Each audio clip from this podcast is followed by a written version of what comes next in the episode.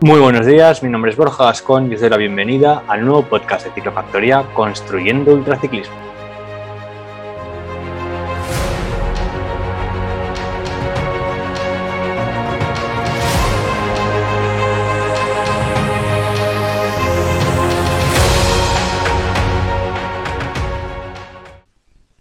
Hola, ¿qué tal? ¿Cómo estáis? Lo primero de todo me presento. Soy Borja Gascón y soy uno de los dos socios, junto con mi amigo Kiko Jimeno, del taller y tienda de bicicletas en Zaragoza, Ciclofactoría.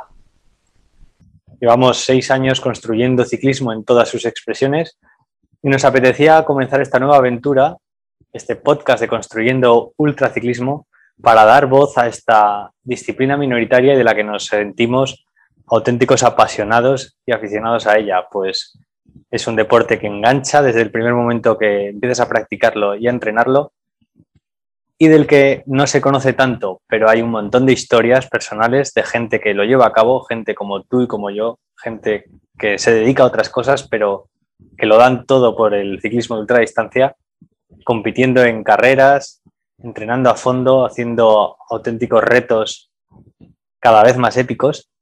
Y ese es un poco el propósito que nos hemos planteado en este podcast.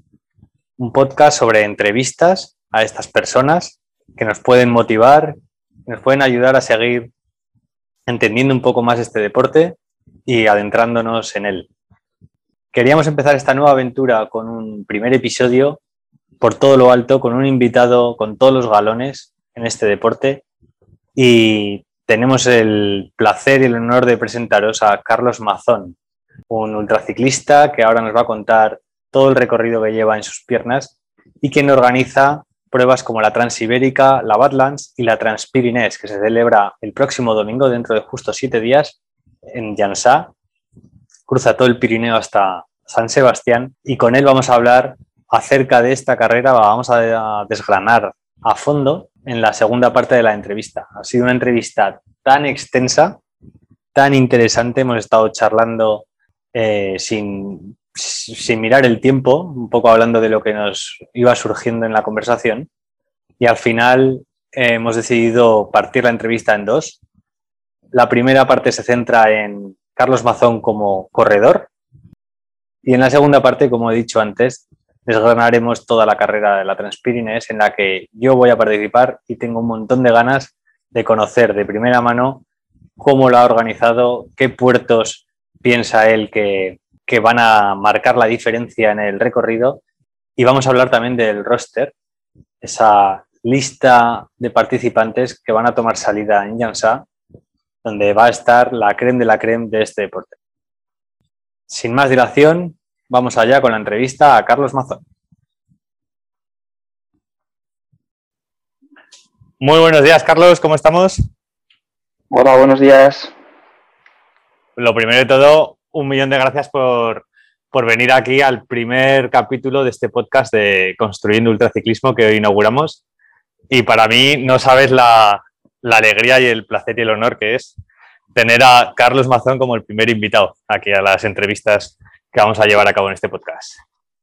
O sea, la primera de muchas, ¿no? Que es un programa de fondo.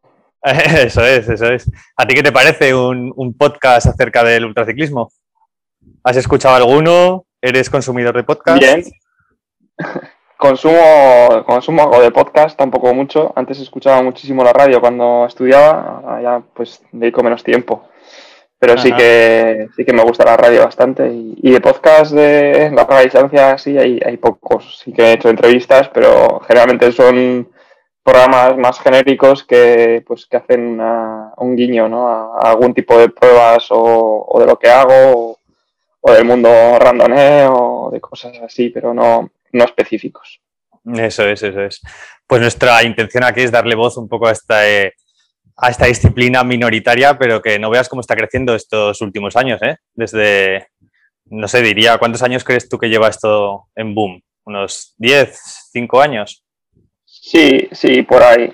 Por ahí está. Bueno, al final yo creo que las pruebas estas llevan igual 100 años eh, en vigor o más, porque pues la París-Brest es un ejemplo de ello, ¿no? Es una prueba que, ha perdurado en el tiempo mucho tiempo. Pero claro, eh, lo que tú dices, que al final estaban como muy denostadas hasta hace poco y, y ahora ha entrado gente más joven que pues hasta hace eso, igual 5 o 10 años, la gente pues no hacía de normal 100 kilómetros y menos se planteaba hacer 200. Y ahora, pues en grupetas habitualmente se ve ya pues áreas de 200 kilómetros, pues la gente va más rápido, se lo toma más a nivel deportivo y, 200 kilómetros ya no, es una medida que asuste. Antes igual hace unos años era una medida como, uff, que no hacían ni, ni los profesionales en las etapas más largas. Ya te digo. Y, es como el mundo al revés. Los profesionales cada vez hacen etapas más cortas y los cicloturistas cada vez hacen etapas más largas. Desde luego, sí, señor. Eh, antes de ponernos a hablar de acerca del ultraciclismo y qué es lo que es para ti, que te lo voy a preguntar ahora en breves, por si hay gente que todavía no te ubica, no sabe quién es Carlos Mazón, me imagino que la mayoría que escuchen el podcast estarán un poco enterados del mundillo de la ultradistancia y habrán escuchado tu nombre. Pero para gente como, por ejemplo, mi madre, que seguro que me va a escuchar y no te conoce, preséntate primero un poco. Por tu acento podemos intuir de dónde eres, ¿no? Sí, soy de, Bilbao, he vivido fuera también bastantes años. Eh, bueno, estudié fotografía en Zaragoza, ingeniería luego en Bilbao. He estado viviendo, eh, pues, aparte de dos años en, Zaragoza, un año en Bélgica y otro en el sur de Inglaterra. Y, y nada, y ahora estoy en, Bilbao y bueno, más o menos eh, estable por aquí. Eh, viajo bastante y, me muevo, pero, pero bueno, más o menos por Bilbao. Muy bien. ¿Qué, ¿Cuántos años tienes, Carlos? Tengo 34 ya. Muy bien, de mi quinta. La verdad que tú y yo nos conocemos de hace un par de años, hace unos cuantos años, pero no sabía muy bien si eras justo de mi quinta, por arriba o por abajo. Genial. ¿Y la, bicicleta, cuando te entra, desde cuándo estás en este mundillo? O, vamos, tú eres muy, muy, apasionado. Sí, empecé muy mayor con la bici, o sea, de, crío sí que tenía pues alguna mountain bike de la primera comunión y alguna historia, pero no casi no la cogía. Yo quería una bici de carretera, no quería una bici de montaña. y, bueno, con la bicicleta de montaña sí que hice algún viaje y alguna recorrida así por carretera. Nunca, nunca lo usé como bici de montaña. Y, bueno, pues eh, al final en, Zaragoza ya con 19, 20 años sí que es cuando empecé a... Tuve como objetivo en su momento ir a, a Belchite y, pues eso, con, con, con, visera puesta para atrás, eh, un traje de baño y, camiseta. Y, bici de montaña, claro, y por poco peto, o sea, fueron no sé cuántos, 100 kilómetros o 90, no había hecho nunca y fue la muerte y ahí decidí que tenía que comprarme una bici de carretera y fui a Decathlon y la más barata y con esa pues estuve 40.000 kilómetros creo que hice. Y hasta que petó. Ya de viajes y cargarla con alforjas y muchas historias. Y, y sí, hice ya muchos viajes y empecé a moverme. Al final mi, mi inquietud primera siempre fue la de, la de conocer entornos y utilizaba la bicicleta como medio de transporte y es un poco también por lo que ahora ando metido con, temas de movilidad y, y, pues la defensa de bicicleta urbana, etcétera, pues porque al final mi, origen es urbano, que no, no, deportivo ni... De hecho, pues casi apenas sigo la, el tema de mundo profesional y eso me atrae poco. O sea, me atrae el, hecho de que viajen y que vayan a sitios chulos, ¿no? Eh, pues puertos míticos, etcétera, pero lo que es la carrera en sí, sí, sé quién es Froome y, contador, pero vamos. Pues si te has quedado en Froome, si te has quedado en Froome y contador, entonces sí que estás un poco al margen de todo. Muy bien, o sea que, que tu incursión en el mundo del ultraciclismo se inició en un viaje en chancletas a Belchite. Me encanta. Eso es. Magnífico. Oye, eh, ya que este es el primer podcast, aunque esta es una pregunta recurrente que voy a hacer a todos los entrevistados, yo creo.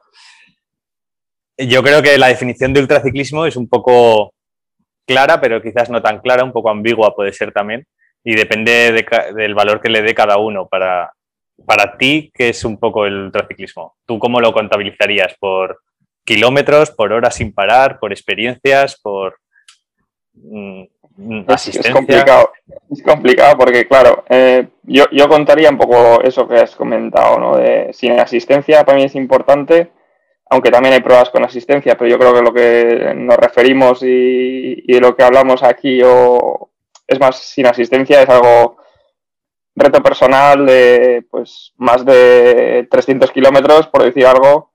Yo diría más de 500 o de 600, pero bueno. Joder, sí que pones el listón alto tú. Claro, no, pues al final eso, pues un poco homólogo a, las breves, ¿no? Al final una breve 200 ya yo no consideraría ultra distancia, empezaría pues eh, por lo menos en la de 300. Y así que son pruebas que, que, te exigen, ¿no? Pues más de 10 horas en la bici, etcétera.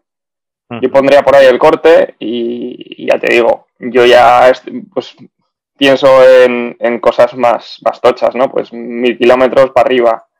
Pero bueno, entiendo que para la gente Sí, bueno, cada uno. más de 300, claro, al final es una cosa personal, o sea, depende cómo te lo tomes, eh, la experiencia que tengas y, cómo lo vivas, ¿no? Al final, pues es. Eso que has dicho. Es un mundo y. Sí, sí.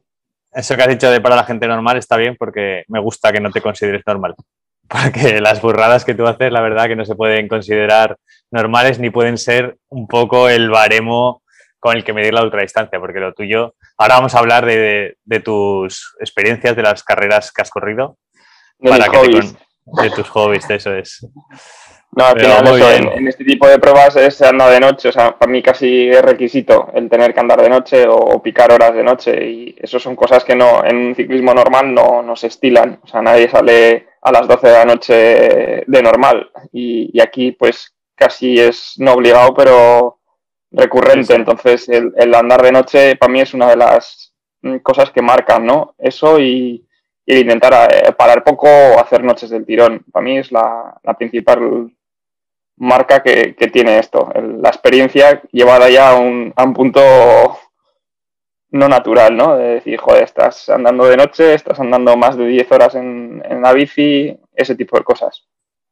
Sí, sí, yo estoy de acuerdo contigo. Yo tengo una experiencia así fuerte con la ultradistancia, que es el año pasado corriendo la Transpirenés, la que tú organizas, que es de lo que vamos a hablar luego en la segunda parte de esta entrevista.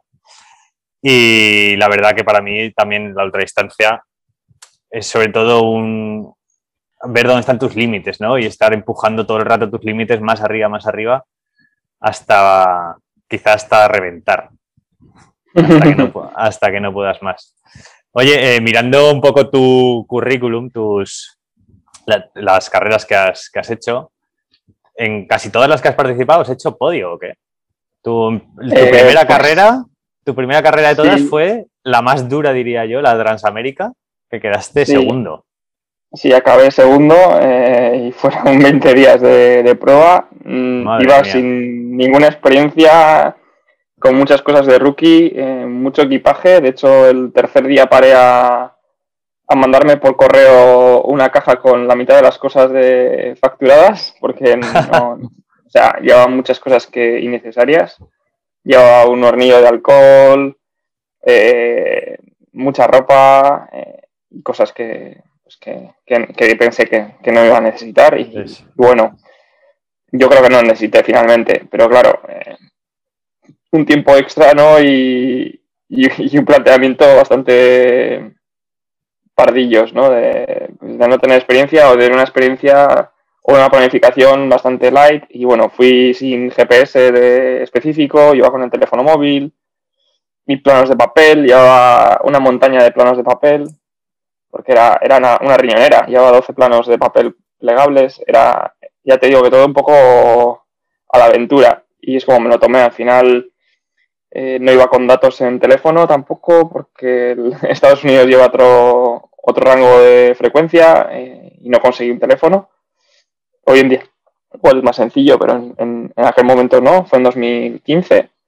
Y bueno, pues eh, también eso me, permitió vivirlo de una forma diferente, ¿no? Para mí fue una experiencia, a decir, única, muy, que me marcó mucho y, yo nunca me lo tomé como carrera, ¿vale? Que siempre tienes la presión y hice un rendimiento bastante bueno, lo que me salían 320 kilómetros de media al día durante 20 días, pero, pero eso, no tenía la presión de estar en una carrera ni, ni un objetivo más allá de, acabar en 30 días que tenía de, iba a decir, de visado, de, pues de, planificación, ¿no? del billete de vuelta y, la presión y, y dormí en la calle todos los días, o sea, no pagué por por hotel nunca.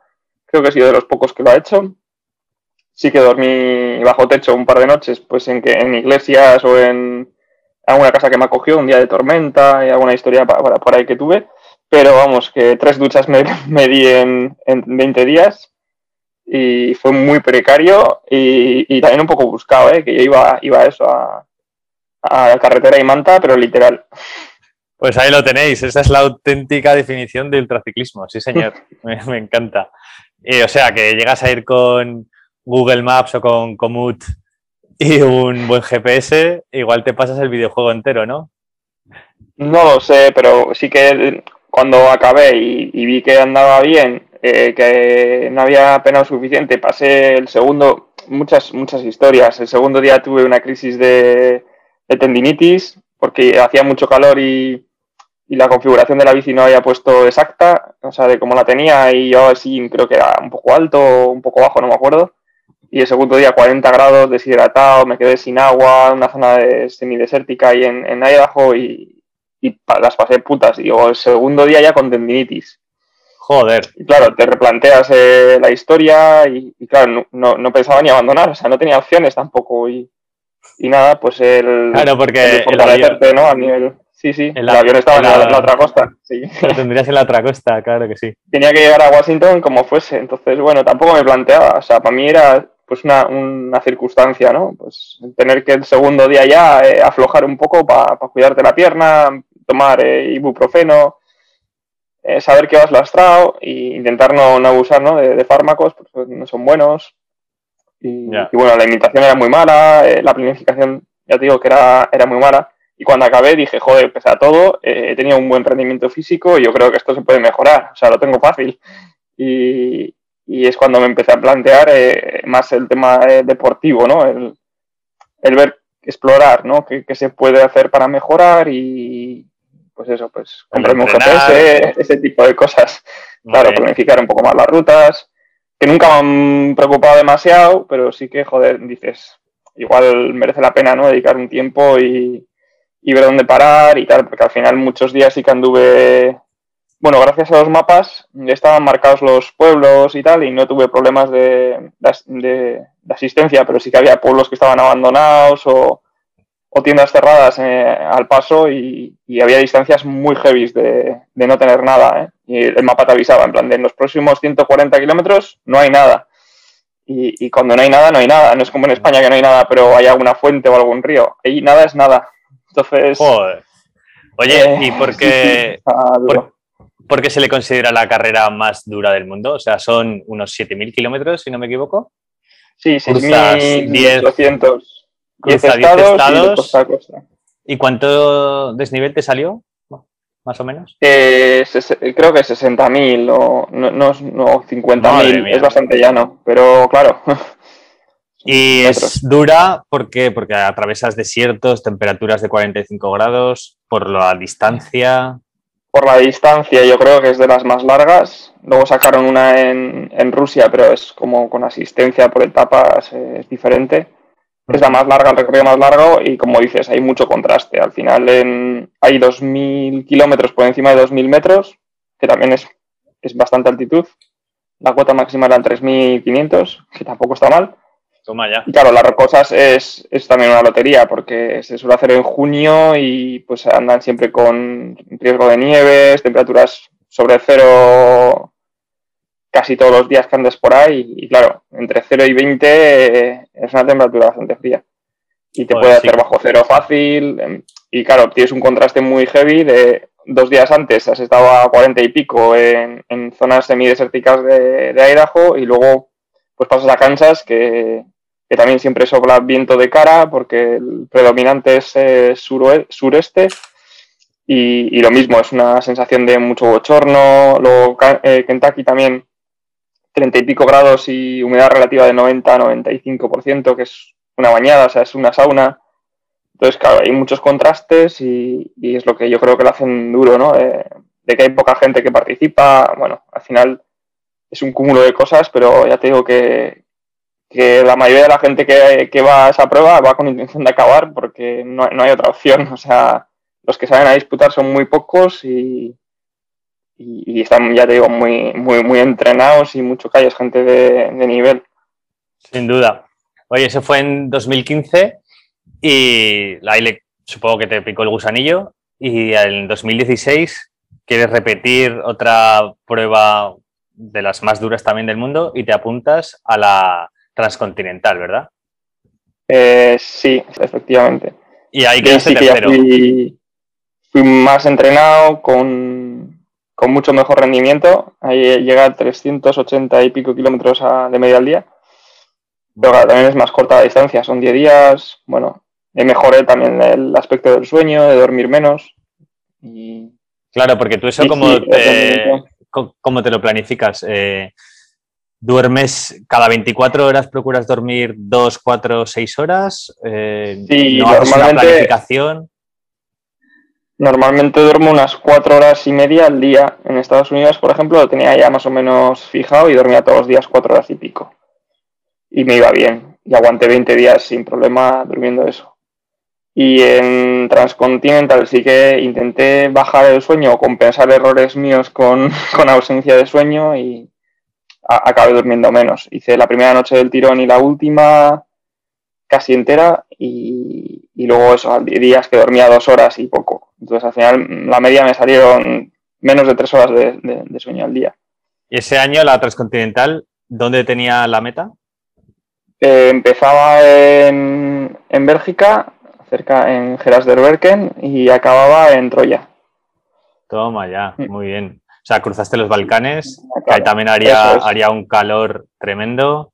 Sí, pasaba eh, Furca Pass, bueno, un parkour en, Alpes. Eh, bueno, el primero era en, Francia, eh, Clermont-Ferrand, luego era en, Alpes, eh, un, tramo, un parkour obligado y luego dos puertos que ya, ya conocía eh, que acabó en Furcapas.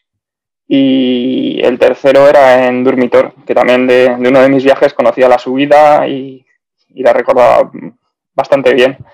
Yo creo que, ayuda un poco el, terreno. Y ahí hubo una, también otra, otro avance de, carrera y era que había un paso fronterizo de tierra que era mm, sin control.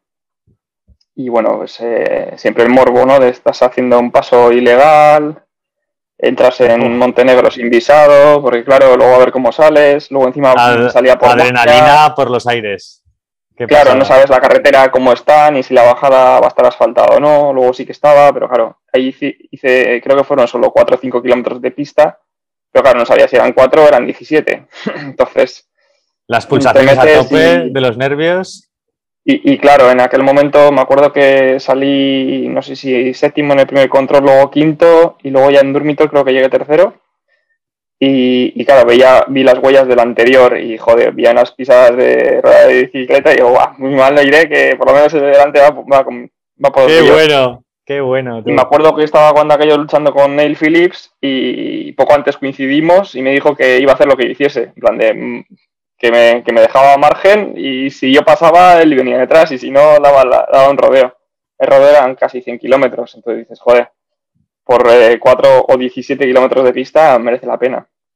Y efectivamente vino luego detrás, detrás de mí y bueno, ya coincidimos en el, en el control y tal, ¿no? Pero estuvo gracioso. Brutal. Brutal, muy bien. Oye, supongo que tú eres un, un ciclista diésel, ¿no? De que eres capaz de tirar, tirar, tirar hasta desfallecer, pero tú te, considerarías escalador, eh, rodador, como... ¿Qué perfiles pues Tengo un poco de todo, ¿eh? Al final soy ligero, ando por 68 kilos, 69 y 1,81. Eh, me gusta rodar, eh, ando con acoples y, tal, entonces eh, no soy muy pesado como para rodar muy fuerte, ni soy igual muy ligero como para escalar bien, pero yo creo que me defiendo en las dos, me gustan las dos en Países no tenemos más alternativa que, escalar. Ya. Así que ya estoy hecho. Y, bueno, soy diésel, pero no tanto tampoco como, como, como puede parecer. Al final entreno cada, vez más eh, distancias más cortas y, más intensidad, más fuerza. Y, bueno, eh, en 4 o 5 minutos eh, tengo muchos muy buenos tiempos, porque es mejor margen son los. Eso. En, en sprint no tengo nada que hacer pero en 4 o 5 minutos ando muy fuerte. Entonces es lo que más entreno prácticamente. Y, es lo que más eh, hago daño. O sea, en, en, una arrancada de menos de un minuto no tengo casi nada que hacer, pero si son 3 o 5 minutos ando muy fuerte. De hecho, eh, por aquí en Strava subidas así de 3-4 minutos tengo varios comps que tampoco los busco, pero sí que me hacen a veces ilusión y, y sí que sorprende ¿eh? que la gente encima con una mierda de bici que pesa 11 kilos y pico y no sé qué, anda aquí picando billetes a algún colega que... Qué monstruo, qué monstruo. Ahora que sacas el tema del, del Strava, eh, he visto que llevas casi 8.000 kilómetros este año. ¿Eso para ti es, es una buena media? ¿Es más de lo que sueles hacer o menos? es, poco, es bastante menos de lo que suelo hacer. También es verdad que me estoy quitando de hacer kilómetros, pero este año con, la organización de las pruebas y, todo el rollo estoy andando menos de lo que me gustaría. Al final he sacrificado casi la mitad de entrenos y, mucha distancia. De normal ando por 20.000 al año y, o 20, 24.000 y este, los últimos dos años ya estoy bajando a 16, 16.000 más o menos. Casi este Año yo creo que andaré por él. Me parece muy interesante saber cómo alguien como tú, referente en la ultradistancia, se planifica la temporada y, entrena. Ya has dicho que cada vez haces entrenamientos más cortos, lo cual hmm. me gusta escuchar porque yo no tengo tiempo para hacer entrenamientos muy largos entre el taller, ciclofactoría, mi vida personal. Cada vez es difícil encajar tiradas largas todas las semanas, todos, incluso a veces todos los meses, que cuando es el invierno es muy difícil. Si se mejora la adaptación eh, haciendo tiradas largas, pues mucho más eficiente hacer entrenamientos cortos. Ya digo que menos de, o sea, más de cinco horas es improductivo. O sea, eh, se pueden hacer una al mes, pero no, tiene por qué. O sea, no, hay nada que, que se pueda hacer que en cinco horas no, puedas. O sea, si puedes ir a cinco, cinco horas a tope, eh, chapo. O sea, en cinco horas o en cuatro eh, hay margen suficiente para poder desfallecer y quemar todo lo que puedas. O sea, al final no se mejora mucho más entre rodar cinco horas o diez. Sí, sí, acabar, asegura acabar, pero a, a, costa de mucho desgaste también. O sea, al final estos eh, retos, estos esfuerzos se pagan, o yo, pienso cada vez más que, se pagan, ¿no? La ausencia de sueño, el sobreesfuerzo. Entonces, medirlo yo creo que es importante y, no pasarse mucho más de la cuenta también. Entonces, el no acumular una serie de esfuerzos muy heavy durante todo el entrenamiento del año, pues igual te permite llegar menos adaptado, pero también has quemado mucho menos por el camino. Así que igual el balance no es tan negativo. Entonces siempre quiero creer que el entrenar menos no siempre es peor. Genial, pues nada, ya sabéis, quien esté pensando en meterse en este mundillo, no hace falta tener, no hace falta estar en paro para, para salir todos los días 10 horas. Con encajar un poco entrenamientos cortos en el día a día, se puede conseguir. Y con 12, 18 horas a la semana, 12, yo creo entre 12 y 18 horas a la semana has sobrado. Claro, 12 horas son muchas horas también, pero bueno, también son, es fácil de sacar, ¿eh? Sí, sí. Eh, con, ese rango de sobra. has visto alguna vez alguna entrevista de la resistencia del broncano? Eh, sí, sí. Tú sabes que le pregunta a sus, a sus invitados, les pregunta por cuánto dinero tienen en el banco. Eh, yo a ti no te voy a preguntar eso, a mí me da igual cuánta, cuánta apuesta muevas, pero sí que te quiero preguntar en clave de vatios. Tú que sé que llevas potenciómetro, en tu test de esfuerzo, tu test de 20 minutos, ¿en cuánto, cuántos vatios mueves?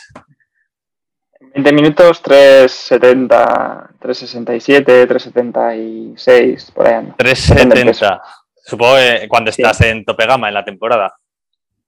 Eh, sí, sí. Bueno, en tope de gama no, porque peso menos. Bajo un par de kilos y ando parecido. Pero sí, más o menos por ahí. ando entre 4,8, 5 con 1, 5 con 2 vatios kilo. 5 con 1 vatios kilo, joder. En una hora, o sea que en el de 20 minutos te sale a unos 5,4, 5,5 Eso es, sí. Vatios kilo. Vaya titán. Vaya auténtico titán. ¿Y cuántas bicis tienes? Eh, siete. 7, 8, no sé, incontables. a trozos tengo muchas y muchas en mi cabeza. también, así que... Por último, antes, antes de pasar al, al otro tema gordo del día, la Transpirinés 2021, ¿vives solo de el ciclismo y todo lo que le rodea a la ultradistancia, organizando las carreras que organizas, participando y a través de tu blog Viciosona? ¿O tienes algún otro oficio? Mm, no, tengo trabajos eventuales. Eh, hasta ahora he, trabajado en talleres seis meses al año y, luego los otros seis meses o entrenaba o me dedicaba a organizar cosas o, lo que sea. Y ahora pues eh, he pasado de, tener un trabajo eventual de seis meses y, tengo trabajos más esporádicos, pues bien de, asesor o, alguna historia o pues haciendo alguna chapuza de reparaciones eh, puntuales de algún taller o, o montajes de alguna rueda lo que sea, pero no, no tengo un trabajo fijo como tal y ya llevo dos años eh, full time con, la organización de pruebas. Bueno, tres años en verdad. Muy bien, Carlos. Pues hasta aquí la primera parte de la entrevista. Muy interesante. Estoy súper agradecido de haberte podido conocer más a fondo tu faceta como ultraciclista y amante de este deporte y disciplina. Y la entrevista continuará, continuará en el próximo episodio con material muy interesante, bastante calentito. Pues vamos a desgranar pormenorizadamente toda la carrera que comienza esta semana, este domingo 27 de junio de 2021, la Transpirinés 2021. Así que ya sabéis, estad al loro de las redes sociales de Ciclofactoría para no perderos nada acerca de las novedades que están por llegar y de cuando lanzamos la segunda parte de esta entrevista. Ha sido todo un placer, me alegro de que hayáis estado ahí y espero que nos escuchemos pronto en el próximo episodio. Un abrazo fuerte y hasta otra.